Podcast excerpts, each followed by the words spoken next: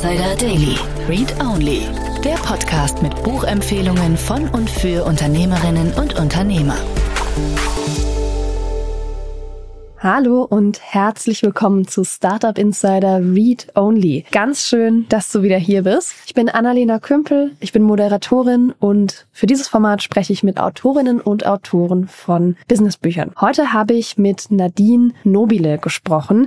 Sie hat zusammen mit zwei Co-AutorInnen ein Buch geschrieben, das heißt New Pay Journey. Und wir haben darüber gesprochen, was denn mit New Pay eigentlich gemeint ist, also welche Dimensionen stecken da drin. Sie hat so ein paar verschiedene Vergütungsmodelle vorgestellt und wir haben vor allem sehr viel darüber gesprochen, welche verschiedenen Gedanken sich Unternehmen eigentlich machen müssen, wenn es darum geht, ihr Payment, ihre Bezahlung von Mitarbeitenden der modernen Arbeitswelt anzupassen. Das war ein sehr spannendes Gespräch. Also Nadine hat sehr, sehr viel mitgebracht und man hat auf jeden Fall viel zum Nachdenken, wenn man aus dem Interview rausgeht. Deswegen lasst uns einfach direkt reinspringen. Ganz viel Spaß mit Nadine. Startup Insider Daily. Read Only. Hallo Nadine, wie geht's dir? Ja, danke Annalena, mir geht's gut. Und dir?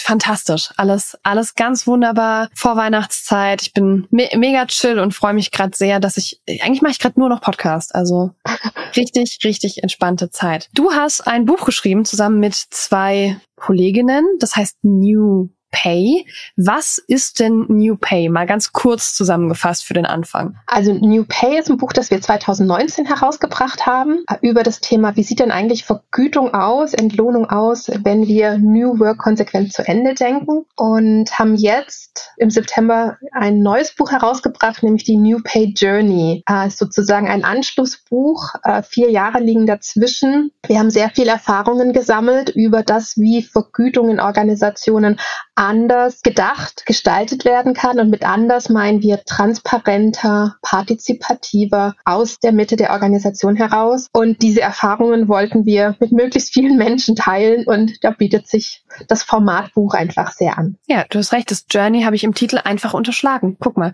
Frechheit ähm, für, für das neue Buch. Habe ich Glück gehabt, dass es beide Bücher gibt. ja, genau. Erzähl uns mal ein bisschen, wer du bist, dass du dich mit diesem Thema auskennst und so gut auskennst, dass du ein Buch darüber schreiben kannst. Ja, sehr gerne, Annalena. Ja, wo fange ich an? Ähm, ich bin Ende 40, komme ursprünglich aus Süddeutschland, habe Wirtschaftspädagogik mal studiert, also mich damit auseinandergesetzt, wie, wie bereiten wir denn Inhalte, wirtschaftliche Inhalte auf, sodass ja, sie, man sie gut vermitteln kann.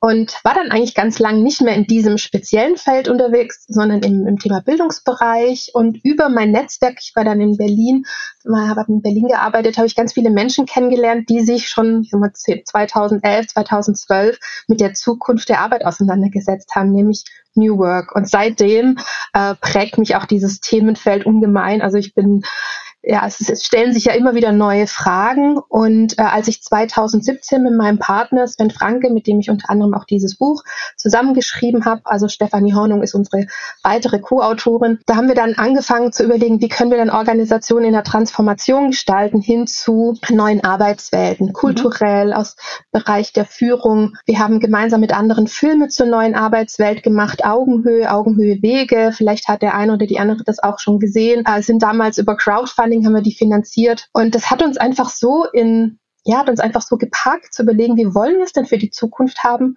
und wie können wir Menschen in dieser, auch in dieser Arbeit unterstützen. Und wir haben eben gemerkt, dass in all dieser Auseinandersetzung über Zukunft der Arbeit das Themenfeld Entlohnung, Vergütung eigentlich ganz oft hinten runtergefallen ist und es immer noch und auch jetzt immer noch auch dieses Tabu gibt, über Gehalt zu sprechen, über Geld zu sprechen. Und wir haben gedacht, okay, ähm, wir sind neugierig, wir wollen wissen, wie kann es denn anders sein? Und haben uns dann ja 2017 eigentlich angefangen mit dem mit der Thematik zu beschäftigen. Und irgendwann hat es uns dann nicht mehr losgelassen. also das ist das Thema, umso mehr Türen man aufmacht, umso mehr neue Türen öffnen sich beziehungsweise zeigen sich einem. Und deshalb, ja, äh, ja, lässt mich das Thema einfach nicht mehr los. Und für wen ist New Pay Journey geschrieben? Also sind das UnternehmerInnen, sind es andere ExpertInnen? Wer soll das am besten lesen? Also New Pay Journey und auch schon das erste Buch New Pay haben wir eigentlich so geschrieben, dass jede Person, die sich in irgendeiner Weise mit dem Thema Entlohnung beschäftigen möchte, darin Antworten findet, wie können wir es dann anders machen. Mhm. Also wir, das ist explizit, das ist zwar ein Fachbuch, aber wir haben es explizit so geschrieben, dass man eigentlich das ja gut durchlesen kann, auch als Nicht-Expertin und auch Nicht-Experte. Und wieso? Weil wir davon überzeugt sind, dass wir Vergütungssysteme in der Zukunft und auch heute schon eben anders gestalten, wenn wir Menschen aus der Organisation, die sonst vielleicht mit dem Thema Vergütung gar nichts zu tun haben, außer dass sie monatlich ihren Gehaltsabrechnung bekommen, mhm. dass auch diese Menschen sagen, hey, ja, aber ich habe doch trotzdem eine Meinung, auch wenn ich jetzt noch keine Expertin bin auf dem Feld, aber trotzdem habe ich eine Position dazu, was, ja, oder habe Gedanken dazu, wie ich es gerne hätte für meine Organisation und was ich denke, was für unsere Organisation stimmig wäre und für meine Kollegen und mich. Und deshalb ist es auch jetzt nicht geschrieben allein für HR verantwortlich oder Geschäftsführungen, mhm. sondern wir haben es wirklich geschrieben für Menschen, die sich damit aktiv auseinandersetzen wollen.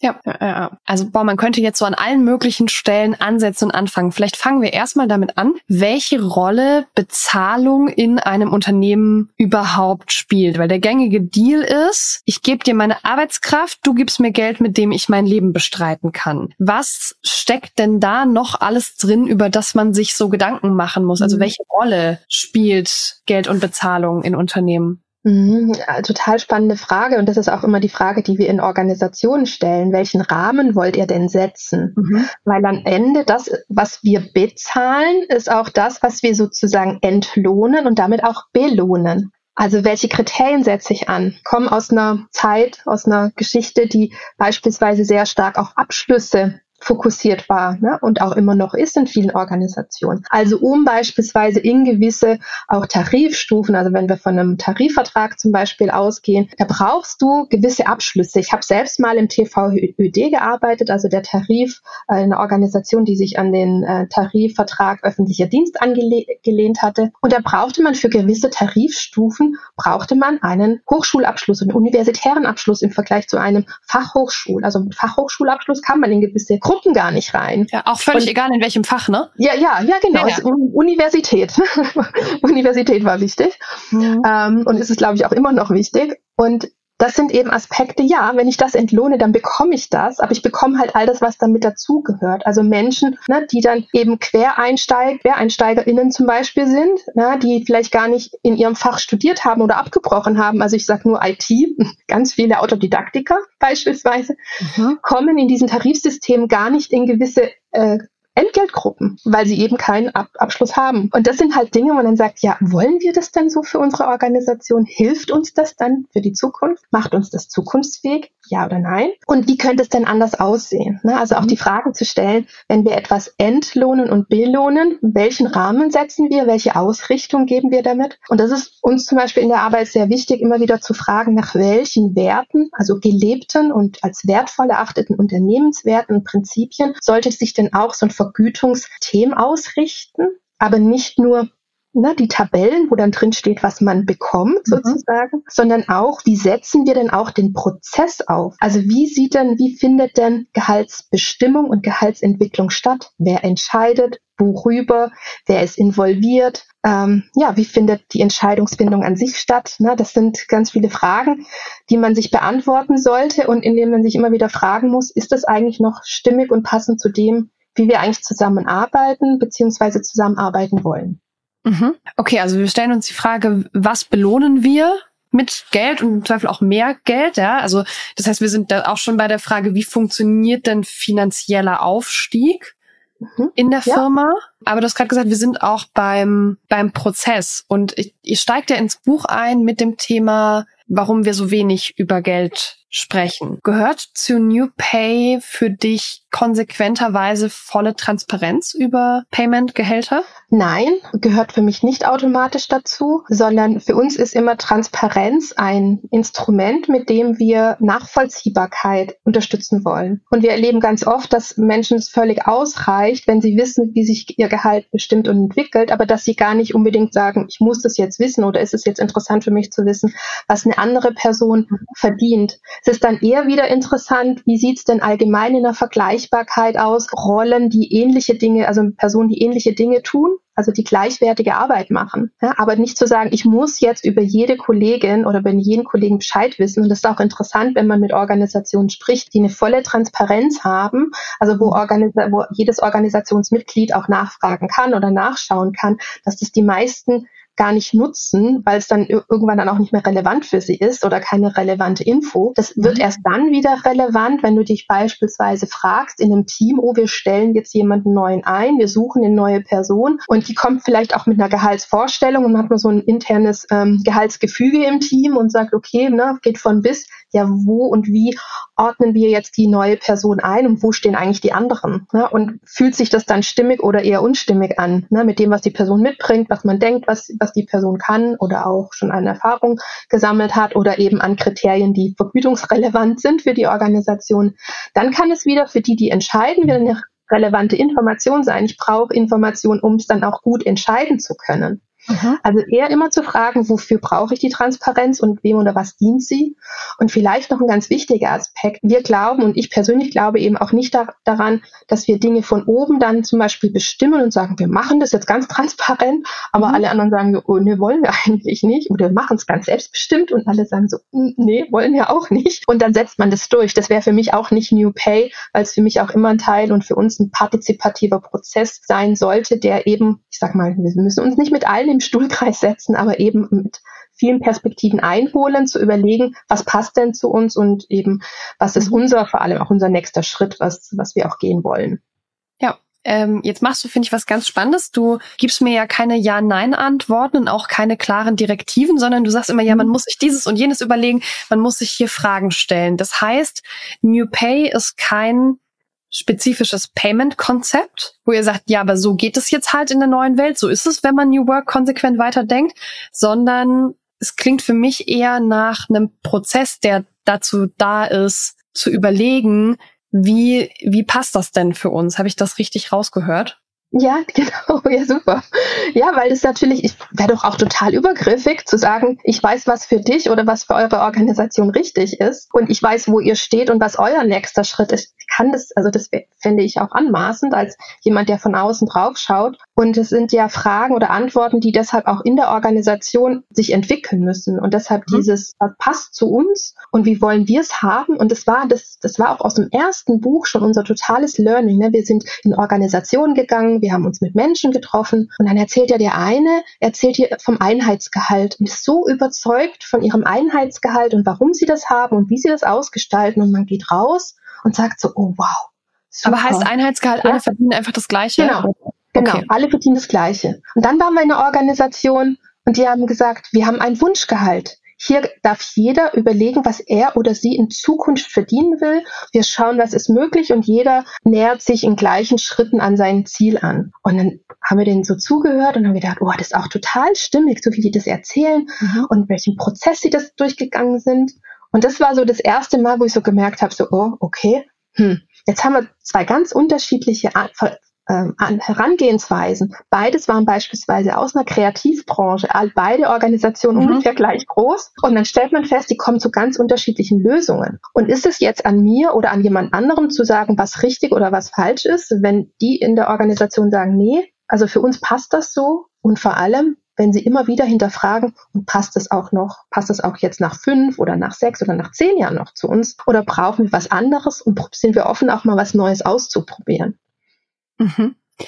Und jetzt sind wir ja in einer in einem Wirtschaftssystem, in dem wir seit Jahren über Fachkräftemangel sprechen und über den schönen kriegerischen Begriff War for Talent. Und da ist ja ein hohes Gehalt schon auch eine Waffe, die Unternehmen einsetzen können, wenn sie sich das denn leisten können? Wie passt das denn zu einem, weiß ich nicht, neuen, durchdachten Gehaltskonzept, das irgendwie zur, zur Arbeitsweise passt? Ich habe häufig das mhm. Gefühl, in manchen Berufsgruppen entwickeln sich die Gehälter einfach stetig nach oben, weil äh, wer besser zahlt, kriegt überhaupt Leute. Ja, das ist auf jeden Fall auch ein Instrumentarium, was an, ähm, was ich sag mal genutzt wird. Mhm. Und also ich ich bin, ich bin da immer ein bisschen, ich sag mal, oder ich mahne da immer ein bisschen zur Vorsicht, was man da, was man da macht und welche Spirale man da reingeht, weil gleichzeitig ja auch so ein Arbeitsverhältnis auch mehr ist als das Gehalt, was auf dem Konto landen sollte. Und natürlich, ne, angemessene Gehälter, ganz klar. Und da ist natürlich auch ein Außenblick zu sagen, okay, was sind denn vergleichbare Gehälter bei anderen Organisationen? Ist natürlich eine, ein wichtiger Blick und gleichzeitig mhm haben wir das aber noch nie gehabt, dass wir in allen Organisationen in der Branche in der gleichen Größe oder in unterschiedlichen Größen das, gleiche Zahlungsfähigkeit auch haben. Ne? Am mhm. Ende ist ja ein Gehalt, eine Zahlungsbereitschaft, eine Kombination aus Zahlungsbereitschaft und Zahlungsfähigkeit auch eine Organisation. Und das ist jetzt die Frage, ne, was ist jetzt hier, hier die Fähigkeit, aber eben auch die Bereitschaft für gewisse Kompetenzen, Attribute. Und ich stelle immer wieder fest, dass Organisationen, die da auch ein bisschen zurückhaltender agieren, aber sagen, ja, wir, uns ist schon wichtig, dass wir ein angemessenes Gehalt haben, aber wir, uns sind halt andere Dinge auch noch wichtig und nicht, dass einfach Menschen nur für das neue, für ein höheres Gehalt kommen oder dass es nur ums Gehalt geht, sondern dass es eben so ein bisschen auch ausgewogener ist, auch mal schauen, ja, was, was, was ist auch das, was, was das Gesamtpaket ist. Ich habe erst äh, vor ein paar Wochen Wochen kam raus ein Report äh, von We Are Developers, also eine Organisation, eine Vereinigung von, von Softwareentwickelnden, die Menschen befragt haben, was ihnen besonders wichtig ist. Und das natürlich auch, die Frage nach einem Gehalt war natürlich auch, ist, hat eine Relevanz. Mhm. Aber es sind dann eben auch noch andere Dinge. Und dort wurde unter anderem, äh, war für einige das Thema äh, relevant, erstens auch, wie also auch das Thema Fairness. Wie fair ist es eigentlich? Welche Unternehmenswerte ähm, steht meine Organisation? Und vor allem, und das war so der, der größte, der, der, die, das größte Thema war, wie spannend ist eigentlich meine Aufgabe? Mhm. Und gerade zum Beispiel in der Softwareprogrammierung, ich glaube, da gibt es auch ganz verschiedene Organisationen. Wie viel, wie kreativ kann ich sein oder wie repetitiv sind auch gewisse Aufgaben oder auch, was ist eigentlich das Produkt, an dem ich da entwickle, was da ja mit reinzahlt. Ne? Und dann kann ich mir schon vorstellen, dass ich, sage mal, ich vielleicht sogar in einer, in einer Organisation, wo das Produkt, an dem ich entwickle, also die Dienstleistung, an der ich weiterentwickle, nicht ganz so spannend ist, dass ich dann vielleicht wirklich sogar ein höheres Gehalt zahlen muss, weil die Aufgabe an sich keine Befriedigung oder nicht in der gleichen Form eine Befriedigung bringt wie ein spannendes Projekt oder eine spannende Aufgabe. Mhm. Und das ist eben auch nochmal ein Aspekt, auf den wir in unserer Arbeit, aber auch im Buch eingehen. Wir nennen das Holistic Pay, also eine ganzheitliche Betrachtung von Vergütung. Also nicht nur zu schauen, was, was kommt da monetär rein und was mhm. habe ich an Benefits. Benefits ist ja auch, werden ja die Listen auch immer länger, sondern auch, wie ist eigentlich so das Gesamtpaket, was bekomme ich alles für mein Tätigsein zurück? Und das ist die Aufgabe, das sind Strukturen und Prozesse, Mhm. Das ist die Resonanz und als viertes das Selbstwirksamkeitserleben. Mhm.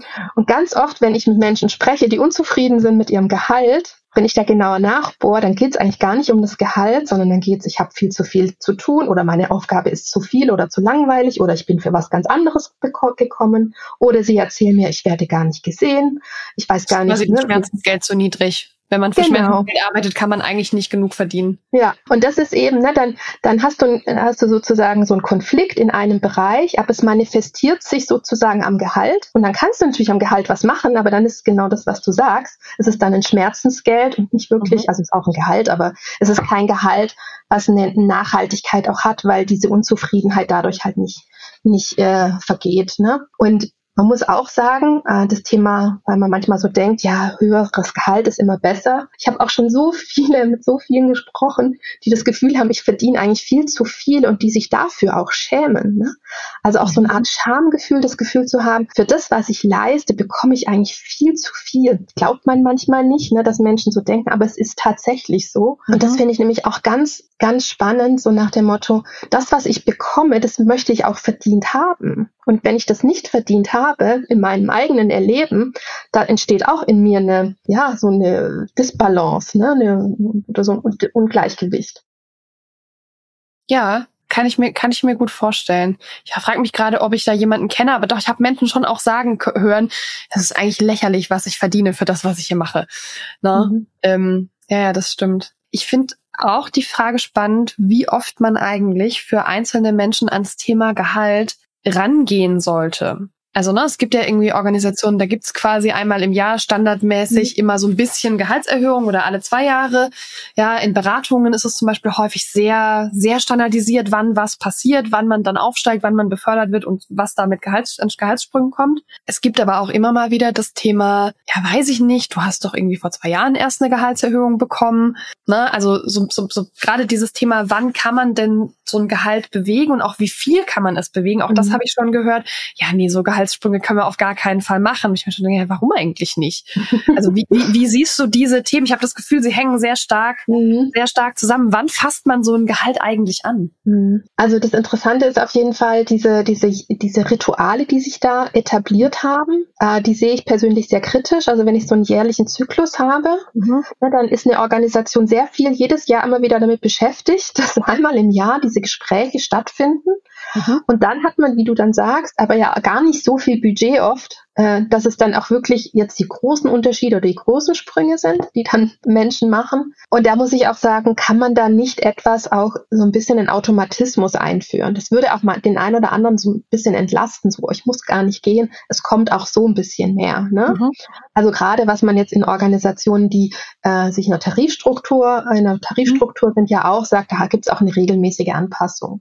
Und das ist auch etwas, was meines Erachtens von Mitarbeitenden aus, aus der Erfahrung, so was ich mit so höre, auch als sehr ähm, positiv bewertet wird von Mitarbeitenden, zu wissen, ah ja, mein Gehalt entwickelt sich weiter und ich muss jetzt nicht um jeden Cent betteln, ne? so gefühlt, na, ich bin Bittsteller, Bittstellerin. Mhm. Ähm, und gleichzeitig ist es nämlich so, wenn man diese Rituale, ich nenne es auch wirklich so, hat, dann selbst wenn ich zufrieden bin mit meinem eigentlichen Gehalt, ne, habe ich das Gefühl, okay, oh, alle sind gerade in Bewegung, also muss ich mich auch mitbewegen. Mhm also ne, selbst jemand, der sagt, passt eigentlich, aber ja, ich möchte ja auch nicht hinten anstehen beziehungsweise zurückbleiben. Also gehe ich hast ja gerade auch Fairness mal irgendwann gesagt, ne? Das ist genau. ja auch eine genau. Frage von, wo befinde ich mich im Gefüge? Ja, und deshalb ist für mich schon die Frage, kann die Organisation nicht für sich denn klären? Also machen wir einen Automatismus, ne, wo man sagt, man hat so eine allgemeine Anpassung, auch natürlich abhängig davon, was kann sich die Organisation auch leisten, auch langfristig leisten. Man kann sich aber auch die Frage stellen, okay, was können wir uns langfristig leisten? Leisten, was können wir uns aber auch mal punktuell leisten in einem Jahr, weil es besonders erfolgreich war. Also so im Sinne nochmal Thema Erfolgsbeteiligung. Äh, und wie verteilt man das dann? Auch eine große Frage. Da haben wir gelernt, prozentual, je nach Einkommen zu verteilen. Jetzt gehen immer mehr Organisationen oder sind in den letzten Jahren dazu übergegangen, zu sagen, wir teilen pro Kopf, ne, um das ein bisschen, also auch diese Gehaltsspannen und diese, die sich ja da manchmal ja dann doch auch weit auftun, vom mhm. niedrigsten zum höchsten Gehalt, so ein bisschen, ein bisschen auszugleichen. Genau. Und dann ist eben die Frage, und was sind jetzt die Anlässe dafür, dass jemand sich gehaltlich entwickeln soll? Und das ist eben eine Frage. Ne? Sind das was, für was Gibt es eine Entwicklung, Entwicklungssprünge? Übernimmt jemand mehr Verantwortung? Äh, geht jemand in eine andere Rolle, die eben in der Organisation als, als äh, anspruchsvoller, als verantwortungsvoller oder na, vielleicht aber auch als verhasster? Da gibt es auch Organisationen, also nach dem Motto, oh, da übernimmt jemand Aufgaben, die keiner machen will. Dafür gibt es jetzt mehr Geld. Äh, kann, könnte man auch machen. Genau, aber dass man da eine Klarheit hat, wofür ist eine Gehaltserhöhung, also wofür sind diese Anpassungen, ja. also größeren Anpassungen, was passiert im Allgemeinen und was möchte man damit möglich machen. Genau, jetzt hattest du noch eine Frage, die habe ich jetzt aber wieder vergessen. Da hing noch nee, irgendeine das, also Frage. Das, das war, Ach, nee, genau, mit den großen Sprüngen, ne? Ja. ob ich das richtig finde. Mhm. Und da ist für mich zum Beispiel zu sagen, ja, also diese allgemeinen Entwicklungen, die werden natürlich nie riesig sein, weil wenn es dann wiederum viele betrifft, ne, muss sich die Organisation mhm. das ja auch ein Stück weit leisten können. Aber ne, wenn ich jetzt eine, eine Rolle übernehme oder eine Verantwortung übernehme und die und mich jemand das zutraut und dadurch aber ein hoher Sprung ent, entsteht, dann würde ich sagen, ja, wieso denn nicht? Also warum mhm. soll da nicht auch was eher Außergewöhnliches möglich sein?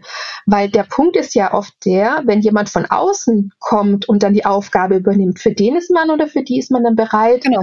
dann das entsprechende Gehalt zu bezahlen. Und das ist der größte Fehler, den meines Erachtens Organisationen tun können, Menschen, die von außen kommen, besser zu behandeln als Menschen, die im System sind. Und da entsteht mhm. so viel Verletzung, da entsteht so viel Demotivation. Ja, das ist all das, was man denkt, was man vielleicht an anderer Stelle gespart hat an Gehalt, äh, ist dann sozusagen der Schaden ein deutlich höherer. Und das ist allgemein etwas, wo, glaube ich, Organisationen, dann sind wir wieder beim Thema vermeintliche Marktgehälter sehr aufpassen müssen. Also wenn ich schon äh, dafür sorge, dass äh, da, oder sehe, dass am Markt es ein ho höheres Gehalt gibt, ja, aber dann und ich nehme dann jemanden rein, dann muss ich doch aber vorher schauen, wie, wie ermögliche ich ein höheres Gehalt für all diejenigen, deren Marktwert sich jetzt entwickelt hat, wenn der schon eine Relevanz für mich hat. Also wenn ich es schon nach, von außen einkaufe, dann muss ich es auch im Innen dann in irgendeiner Weise praktizieren, weil ansonsten, ne, das ist da, wo die Menschen dann aus, also innerlich aussteigen, frustriert sind, zynisch werden